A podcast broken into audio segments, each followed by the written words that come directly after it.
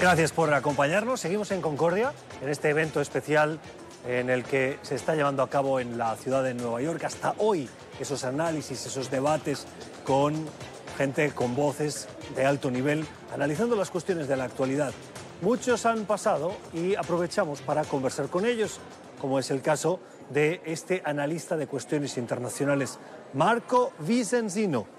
Es asesor estratégico de empresas, publica en diversos medios de comunicación internacional como The Huffington Post o El Universal de México, por citar solo dos, y es abogado experto en derecho internacional y analista en cuestiones de geopolítica. Señor Vicenzino, gracias por estar con nosotros. Gracias. Bienvenido. Quiero eh, fijarme en varias cuestiones internacionales. Probablemente la que más llama la atención a gran parte de nuestra audiencia es ese difícil y tumultuoso proceso político del Brexit, de la salida del Reino Unido de la Unión Europea. Hoy conocíamos que la Corte Suprema del Reino Unido le dijo a Boris Johnson, uno, el proceso de cerrar el Parlamento fue ilegal, y no tiene validez lo que dijo usted, lo que dice usted. Y dos, hay un gran debate en el Reino Unido sobre hasta qué punto él pudo haber mentido a la reina y haberla politizado, lo cual genera una profunda eh, un escándalo, rechazo en la sociedad británica y particularmente en los laboristas. ¿Cómo está analizando usted ese proceso y particularmente lo que ha sucedido hoy, qué consecuencias tiene? Legalmente Boris Johnson perdió políticamente está ganando con su base político, desde centro derecha hasta derecha más extremo. La amenaza de Boris Johnson no es tan, tanto el, el, Partido Laborista, su amenaza es la parte extrema derecha, el partido de Brexit de Nigel Farage, y por eso él, si llegan a las elecciones entre unas semanas, él quiere consolidar esa base política desde centro derecha hasta extrema derecha. O sea, su rival es eh, Farage y no tanto Jeremy Corbyn, que es el líder laborista. Le preocupa eso, es, es, le preocupa el, el, voto de Farage, porque no quiere una fragmentación del voto de centro derecha hasta extrema derecha.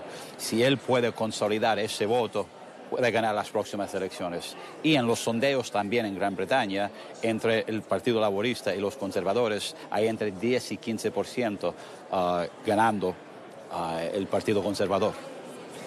¿Por qué los británicos insisten, tras estos meses de evidencia de que ese proceso les va a perjudicar, de que eh, es complicado, de que va a tener consecuencias negativas para su vida, su día a día, insisten en esa salida del Reino Unido? Es algo, es cuestión también de soberanía, es algo también cultural, ideológico, no es todo economía. Desde un punto de, de económico, de corto plazo por lo menos, de corto plazo eso va a impactar negativamente Gran Bretaña. De largo plazo es otra cuestión. Entonces, para muchos británicos, eh, en los últimos tres años, cuando hubo el voto de Brexit en junio de 2016, hay incertidumbre. Es incertidumbre político, es incertidumbre económico. Ha impactado mucho negocio en Londres y todo en Gran Bretaña. Y muchos de los votantes quieren que esto, este proceso se termine. Se termina en una elección, un segundo referéndum, todavía no se sabe exactamente, pero quieren cerrar este tema político que ha polarizado y fragmentado uh, el público británico. La mayoría de votantes que apoyan uh, el Brexit son conservadores, eh, particularmente los votantes de extrema derecha de eh, Farage, pero también los votantes más moderados del Partido Conservador. ¿Hay partidarios del Brexit dentro del laborismo? Sí, cómo no. Eso, eso el, el Brexit no es tanto una división entre los partidos, es una división dentro de los partidos. El partido es la, la, prensa cubre mucho las divisiones en el Partido Conservador, porque es, el Partido Conservador está gobernando el país hoy en día. Por eso nos fijamos. Quiere decir que si gobernase Jeremy Corbyn tendríamos hoy el mismo escenario de división interna, pero en el laborismo? En la conferencia de los laboristas en estos días hay una división enorme dentro del Partido Laborista. Ahora Corbyn ganó de corto plazo porque dijo oficialmente el partido que el partido es, quieren esperar después de una elección para, decidir cuál es la política del Partido Laborista en el futuro. Entonces fue manera como evitar una decisión hoy en día. y, pero eventualmente esa, esa decisión uno tiene que tomarlo. Es solamente cuestión de prevenir una, una, una quiebra en el partido que últimamente se está aumentando. Entiendo. Um, me parece recordar que fue Jeremy Corbyn quien propuso apostar por un segundo referéndum frente al bloqueo de la situación política. Pero esa propuesta ha quedado desvanecida frente a un posible escenario electoral. ¿Qué, ¿Qué, tiene que primar, qué puede primar más? ¿Ese segundo referéndum o unas elecciones? Él quiere elecciones y por eso ha evitado la, la decisión oficial del partido uh, o ser para quedarse en Gran Bretaña por Brexit o contra Brexit. Por eso él quiere enfocarse en elecciones. Una, según él, según la política oficial desde este punto hacia el futuro, es que una vez que si ganan elecciones el Partido Laborista, después de eso va a tomar la decisión. Como dije, es manera de cómo evitar más quiebra en el partido mismo. Mientras lo, el Partido Conservador con Johnson uh, quiere claramente uh, apoyar el Brexit porque quiere consolidar el, ese voto, como había dicho, de centro derecha hasta extrema derecha. Varias cosas antes de cambiar de asunto. Eh, Boris Johnson ha amenazado con un Brexit duro, sí o sí. A la Unión Europea le dice, me voy con acuerdo o sin acuerdo, a pesar de las graves consecuencias. ¿Cuál cree que va a ser la respuesta de la Unión Europea? ¿La de la política realista de decir, vamos a intentar minimizar los efectos negativos de esa decisión que le va a afectar a Boris Johnson eh, y al Reino Unido? ¿O vamos a darles un escarmiento y que sufran las consecuencias? A pesar de que eso puede tener también efectos negativos para la Unión Europea. Europa no se mueve. Europa es una táctica por Boris Johnson en sus negociaciones con Europa.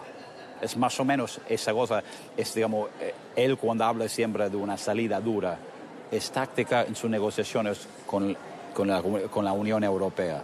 Al final Europa no se mueve. Y pienso que al final, cuando se llega así el 31 de octubre, aparte de lo que dice Boris Johnson oficialmente, el hay una mayoría en el Parlamento que no le permite eso, con una salida dura.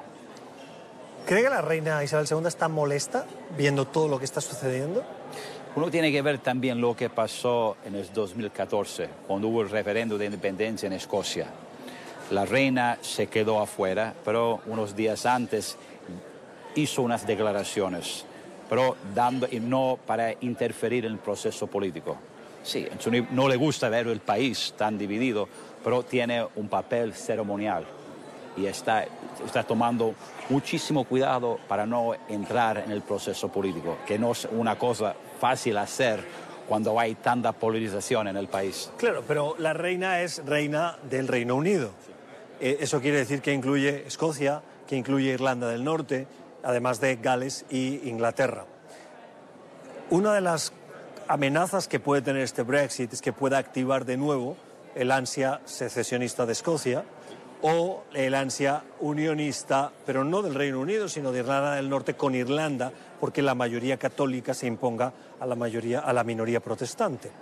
¿Cree usted que, como alguno describió, Boris Johnson puede acabar siendo con este empecinamiento, con el Brexit duro, el último primer ministro del Reino Unido para ser el primer ministro primero de Inglaterra?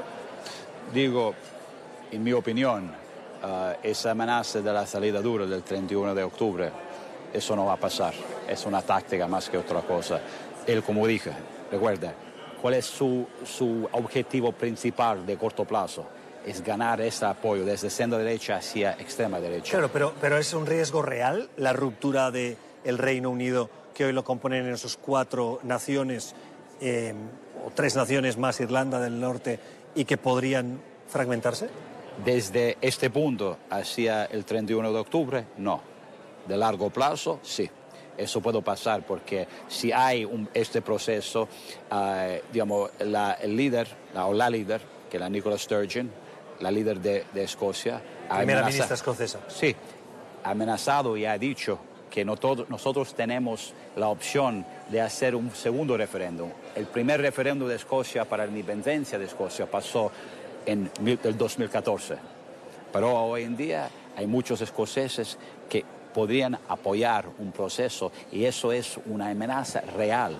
Es Brexit puede ir puede resultar en una quiebra del Reino Unido como la conocemos hoy en día. Cambiemos de asunto. En Israel, elecciones por segunda vez y han dado un resultado muy similar, con un ligero cambio que es sustantivo, y es que eh, probablemente Benjamin Netanyahu no va a tener eh, la primacía de poder formar gobierno, porque no ha quedado estrictamente el primero, si bien empatado en eh, fuerza con el líder que aspiraba también a ser primer ministro. ¿Qué desenlace le ve a esas negociaciones que pueden acabar en unas terceras elecciones, le pregunto? Sí, es muy, muy probable, porque si no hay, es el presidente, el presidente de Israel, que tiene que decidir en, las, en, los, en el próximo 24 horas quién va a tener el primer chance para formar un nuevo gobierno. Esa persona tiene 28 días para formar un gobierno. Si esa persona lo logra hacerlo, la segunda persona que es el presidente va a decidir quién es, tienen otros 28 días. Si esa persona no puede formar un gobierno, hay elecciones para la tercera vez en un año, que nunca ha pasado en la historia de Israel desde cuando se fundó el Estado de Israel en 1948. Y lo que tampoco nunca ha pasado es que el partido árabe, que forma parte de la Knesset, eh, había tomado partido en una situación como esta. Siempre habían tenido una posición de eh, permanecer con representación, pero no inmiscuirse. Pero su posición ha cambiado tras estas segundas elecciones y dicen que van a tomar partido. Eso la, digamos, la llamamos Frente Árabe, que es una coalición de cuatro partidos árabes. No tienen una, ellos decidieron esta elección de, formar una coalición. Pero lo que pasa hay, cuando anunciaron para la primera vez, fue eh, el domingo 22 de septiembre, anunciaron que viene a apoyar a Benny Gantz 24 horas después, un elemento de esa coalición declaró que no. Si hubieran apoyado Gantz, al final hubiera sido la primera vez en 20 años que una coalición o un partido árabe apoya a un primer ministro israelí o un candidato israelí. Interesante. Hablamos de la región de eh, Oriente Medio, inestabilidad por el ataque que sufrió una refinería de Arabia Saudí. Eh, detrás según las informaciones de inteligencia tanto de Estados Unidos como eh, del eh, Reino Saudí, estarían los rebeldes yemeníes con el apoyo, la inteligencia, la logística de Irán. Es decir, por decirlo de alguna manera, solos no lo hubieran podido hacer. Esa crisis que escaló a un lenguaje diplomático prebélico, luego ha rebajado su tensión y ahora se están buscando alternativas para evitar que eso se convierta en un nuevo conflicto armado que no a que a nadie interesa, en definitiva. ¿Cómo lo está analizando usted y qué desenlace para solucionar esa tensión ve que se puede producir en un futuro mm, de corto plazo? Dos opciones. Un riesgo de un conflicto más amplio, que estamos en un estado de un conflicto ahora mismo, o negociaciones. ¿Cómo se va de corto plazo? Las, las, decisiones que van a tomar los países occidentales junto a Arabia Saudita van a tener implicaciones de largo plazo. Ahora, fue inmediatamente Estados Unidos con Arabia Saudita acusaron que Irán directamente atacó a Arabia Saudita. Hoy en día tenemos los países europeos, principalmente Alemania, Gran Bretaña y Francia, ya apoyaron ese punto de vista, que Irán está, es responsable para los ataques contra Arabia Saudita. Pero dicen todo, y Trump dijo todo también en su charla ante las Naciones Unidas, que queremos negociaciones y no queremos guerra. Irán está en una posición bastante fuerte desde un punto de vista diplomático, porque saben que en, el próximo año hay elecciones en Estados Unidos. Trump no quiere en guerra porque las implicaciones económicas a nivel internacional van a perjudicar el, el comercio internacional y la economía estadounidense y por otra parte también él sabe que hay divisiones entre la frente occidental, entre los países europeos, Estados Unidos, junto a Arabia Saudita. Entonces, Irán quiere negociaciones y el presidente Rouhani en Nueva York declaró oficialmente, estamos abiertos a negociaciones con cambios menores al acuerdo nuclear de 2015.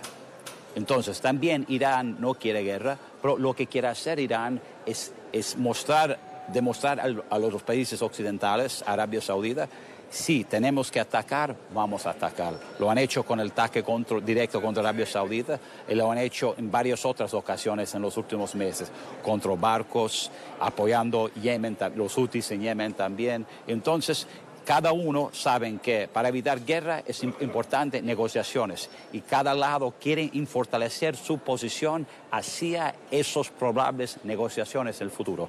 La alternativa que es guerra, conflicto más amplio. Termino. Necesito que me dé una respuesta bien breve. ¿Cree en una posible reunión Trump-Rouhani?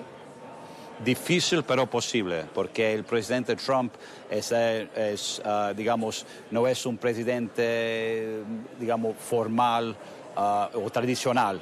Tiene sus maneras que puede sorprender muchas personas. Ha tenido ya dos eh, reuniones con el presidente de Corea del Norte que todo el mundo decía no y tal vez nunca excluir o rechazar una posibilidad con el presidente Trump. Todo es posible con él. Marco Vicencino, gracias por haber estado con nosotros. Nosotros vamos a la pausa en conversación hoy con analistas que han participado en este foro Concordia. Al volver, hablamos de fútbol. Qatar 2022 nos acompañará un miembro de la organización de ese mundial. Ya regresamos.